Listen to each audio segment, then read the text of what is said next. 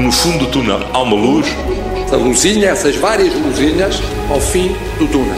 A luz ao fundo do túnel.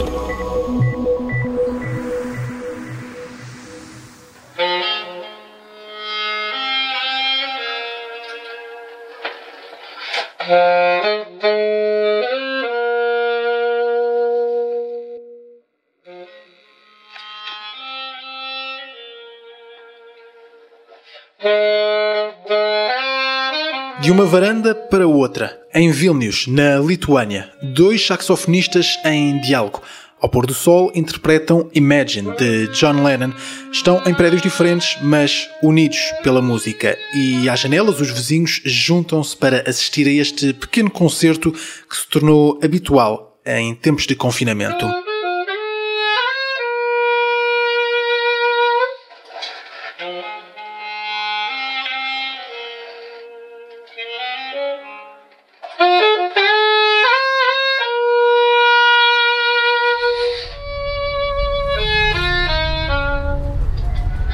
É precisamente de Vilnius que chega uma ideia para a reabertura da restauração. Os cafés e restaurantes podem agora ocupar as ruas de toda a cidade e criar uma esplanada mais espaçosa para garantir o distanciamento social. Assim, as grandes praças enchem-se de mesas e o comércio ganha um novo alento. É um cenário de reabertura que se repete em vários pontos do globo. Em Espanha, depois de 45 dias de confinamento, as crianças com menos de 14 anos foram autorizadas a sair de casa. Acompanhadas pelos pais, puderam voltar a brincar nos parques, a andar de bicicleta, jogar à bola, um recreio, uma pausa depois da rigidez do confinamento. Na Suíça, reabriram fisioterapeutas, psicólogos e cabeleireiros. Na Noruega, também já se pode cortar o cabelo fora de casa e voltam a funcionar parcialmente as escolas e as universidades, com turmas reduzidas. Reabrem ainda as clínicas de massagens. Na República Checa, já se pode voltar aos ginásios, jardins zoológicos e também às escolas de condução. Em Itália, algumas fábricas e empresas começam a reabrir com o objetivo de retomar as atividades já no dia 4 de maio. E um pouco por toda a Europa, as fábricas da Volkswagen reabrem. Aconteceu em Portugal. Na Auto Europa, centenas de trabalhadores voltaram à fábrica com muitas medidas de segurança. A economia prepara-se para sair do túnel e esta semana o governo reuniu com vários setores. O estado de emergência acaba a 2 de maio e já temos calendário. São três fases. Já no dia 4 pode abrir o pequeno comércio até 200 metros quadrados. Abrem também as livrarias, os cabeleireiros e os barbeiros. Podem também abrir portas os stands de automóveis e já são permitidos os desportos individuais. Para mais tarde, para 18 de maio, ficam os restaurantes e bares com lotação limitada. Abrem também nessa altura os museus, as creches e as lojas até 400 metros quadrados. A 1 de junho há novo levantamento de medidas restritivas e vai ser assim a cada 15 dias. As empresas, o comércio e os serviços preparam-se agora para novas rotinas. Desinfetantes, termómetros, álcool e máscaras são produtos que agora são essenciais e, por isso, hoje falamos das empresas que, em tempo de crise, se reinventaram para responder às novas necessidades do país. Num outro contexto em que eh, as pessoas possam situar-se em espaços fechados onde estejam várias pessoas, poderá ser considerada a utilização da dita máscara social, comunitária, não cirúrgica. Quanto à questão da sua disponibilidade no mercado, é exatamente por esse motivo que estamos a libertar também hoje, em termos de regras, para que quem trabalha nestes mercados no contexto do nosso país, as possa desenvolver. Aconteceu praticamente um mês depois de ter sido decretado o estado de emergência. Foi a 13 de abril que o governo passou a recomendar a utilização de máscaras e, para isso, publicou uma série de normas e apelou à indústria portuguesa que criasse condições para produzir este equipamento de proteção. São empresas que estão em fases diferentes de produção, muitas das quais a fornecer serviços partilhados do Ministério da Saúde, com máscaras cirúrgicas, máscaras sociais, batas, cobre-botas, fatos, em produtos de uso único ou reutilizável.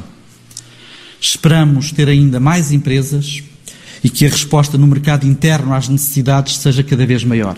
A Estamparia de Alberto é uma das empresas do setor têxtil que, para responder às necessidades e para manter atividade, passou a dedicar atenções à produção de máscaras. Criou um produto inovador que consegue eliminar 95% dos micróbios, mesmo depois de 50 lavagens domésticas. Para além disso, é impermeável. Chama-se Moxadtec, já foi aprovada pelo CITEV e está à venda depois de um negócio fechado com a Sonai. Custa 10 euros, o que se traduz num custo de 20 cêntimos por utilização. Vamos por isso conhecer melhor esta máscara que já é procurada por outros países.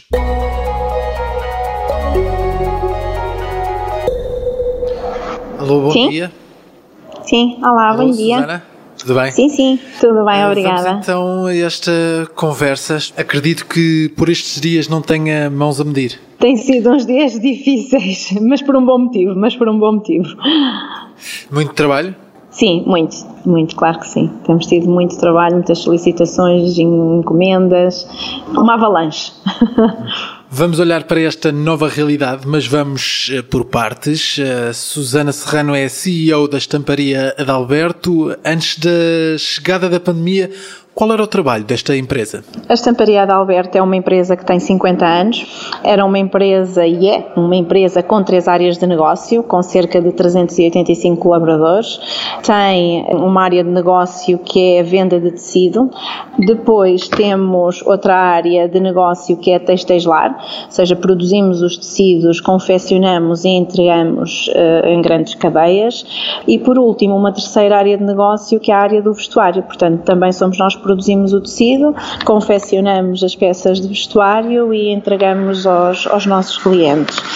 Produzimos e exportamos essencialmente cerca de 90% da nossa produção, eh, o restante é mercado nacional e marcas nacionais. E as máscaras, em algum momento antes desta crise, faziam parte de- da produção desta empresa? Não, não. O que aconteceu foi que nós, há cerca de um mês e meio, quando isto começou a acontecer, um mês e meio, dois meses atrás, começámos a perceber que as encomendas começaram a baixar.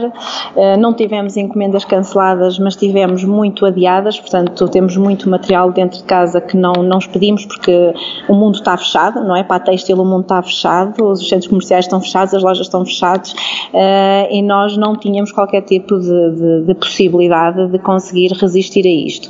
Eh, com as experiências que nós estávamos a ver nos outros países, o que nos apercebemos foi que a máscara ia fazer parte do conjunto de vestuário de uma pessoa, portanto, iria passar a ser um acessório de moda. Um acessório que perceberam que tinham capacidade para desenvolver e, e produzir. Sim, a Adalberto sempre se, se distinguiu muito por três propósitos que tem, que é a parte da inovação, da sustentabilidade e da responsabilidade social. A produção de uma máscara deste género encaixa-se perfeitamente naquilo em que nós acreditamos que devem ser os propósitos da nossa empresa.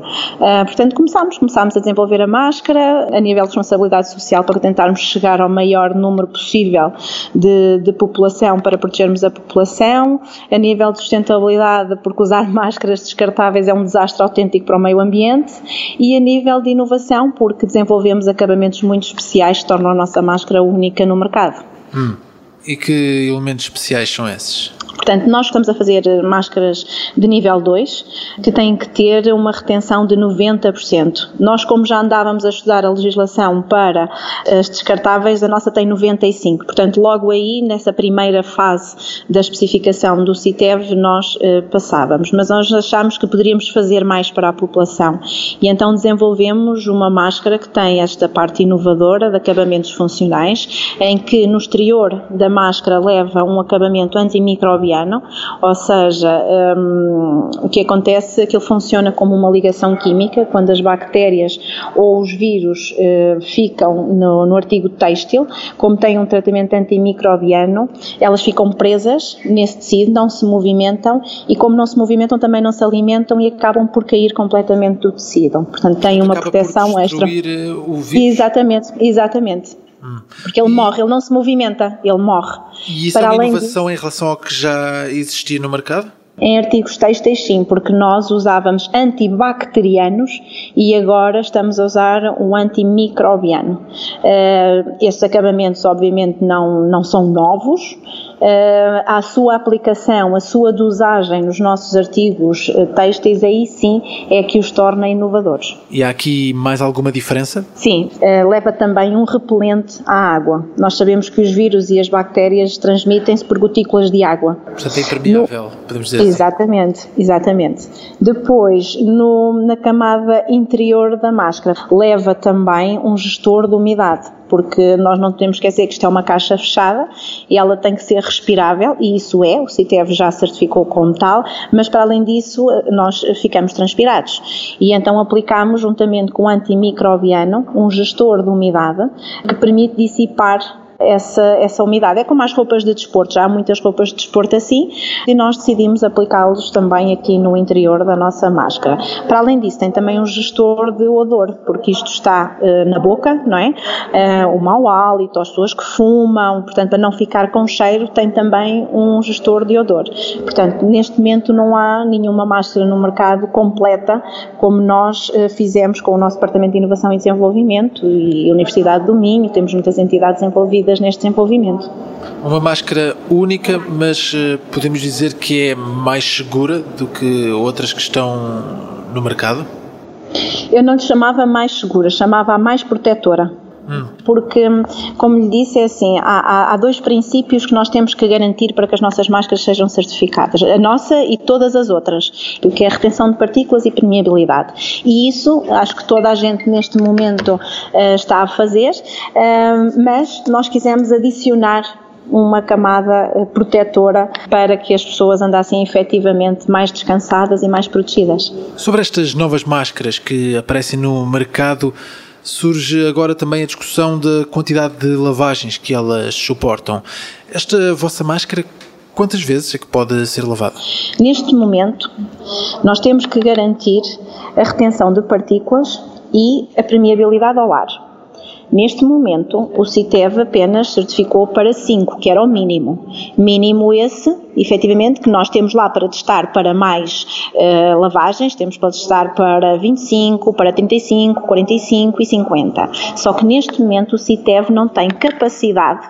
Um, ehm, o que nós temos e aquilo que nós dizemos é que o tratamento antimicrobiano que nós colocamos na nossa máscara mantém as suas propriedades até às 50 lavagens. Relativamente à retenção de partículas e relativamente à permeabilidade do ar, estamos a aguardar que o CITEV nos diga uh, para quantas lavagens é que esta retenção dura. Portanto, são duas coisas distintas e não podem ser misturadas. Os testes tiveram bons resultados, estão a ter muitas vendas e agora, temporariamente, este passa a ser o produto a que estão a dar mais atenção? Sim, sim, porque nós temos os exemplos dos outros países, não é? E, e, vemos claramente a questão que o uso da máscara é efetivamente um meio de diminuição de transmissão uh, do vírus. Agora é o coronavírus, amanhã vai ser outro, não é?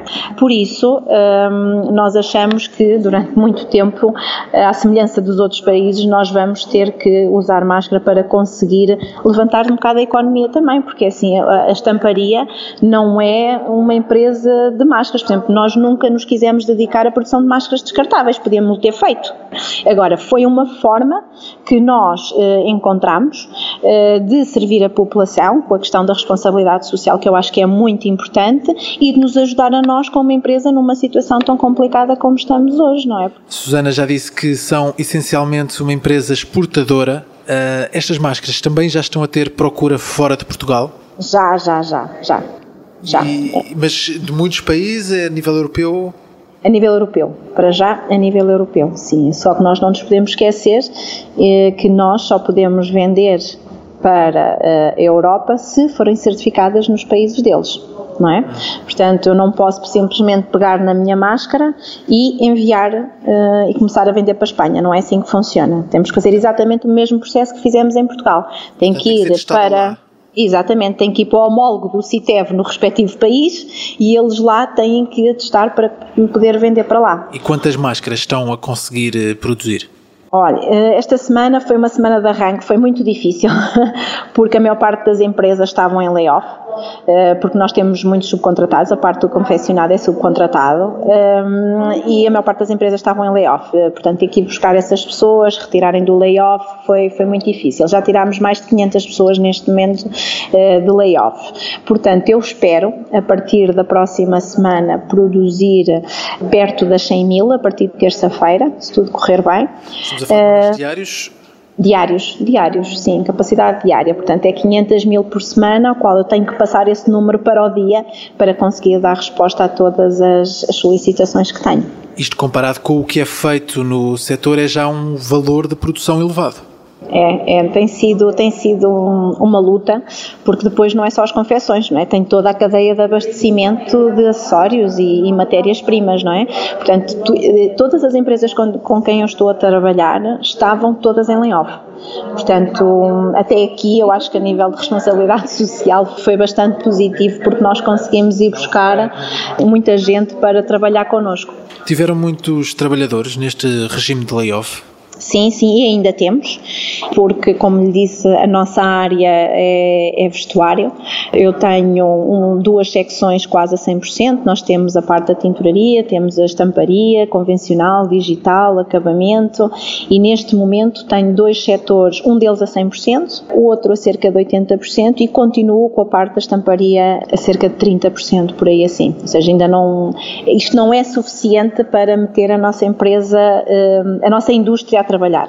Susana, com esta nova máscara conseguiram chegar a um acordo com a Sonai, que vai vender este novo produto por todo o país.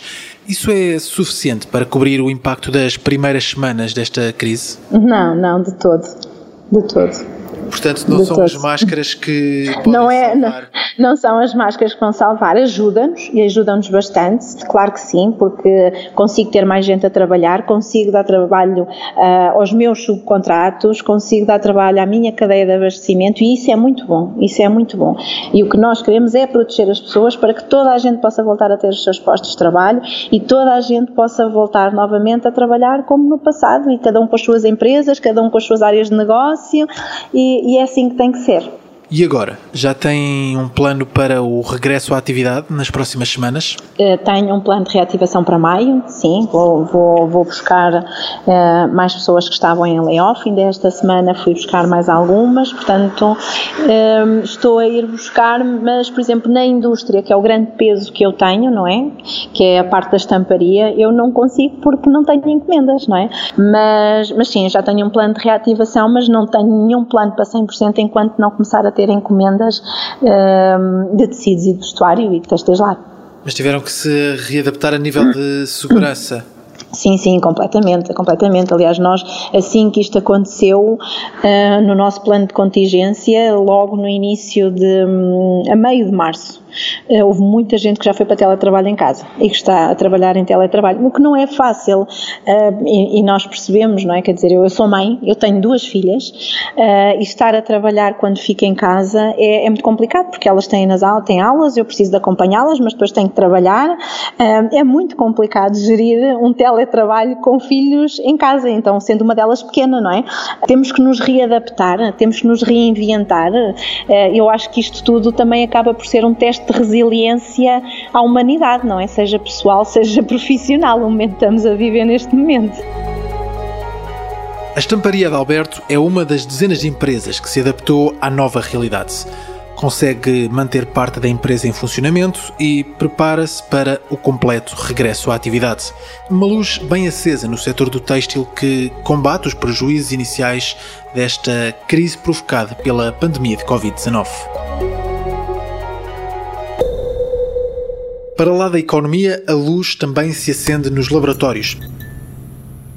A Organização Mundial de Saúde comunicou esta semana que, neste momento, há seis vacinas em teste e que estão nas fases 1 e 2 do processo de avaliação clínica. É um processo com três fases. Para além disso, há ainda outras 77 vacinas em desenvolvimento em laboratórios de todo o mundo. A Universidade de Oxford, no Reino Unido, continua na linha da frente e diz que está a ter bons resultados nos testes que está a fazer em cerca de 6 mil pessoas. Em França, o medicamento tocilizumab é um novo sinal de esperança.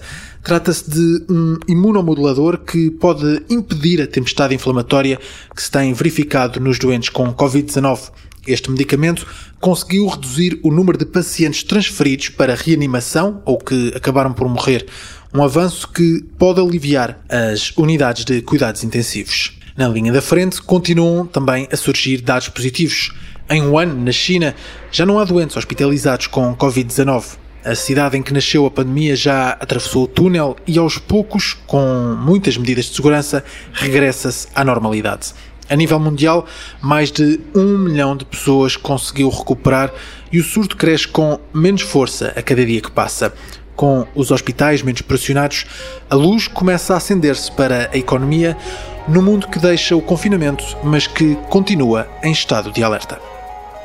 Os portugueses são muito lúcidos e têm demonstrado isso. Daremos sempre os passos que forem necessários para proteger a segurança. Esperemos que sejam passos para a frente, mas tiverem que ser para trás, assim serão. Toda a atividade assistencial foi afetada por esta pandemia. Inicia-se por isso agora um processo de recuperação de confiança das pessoas no Serviço Nacional de Saúde?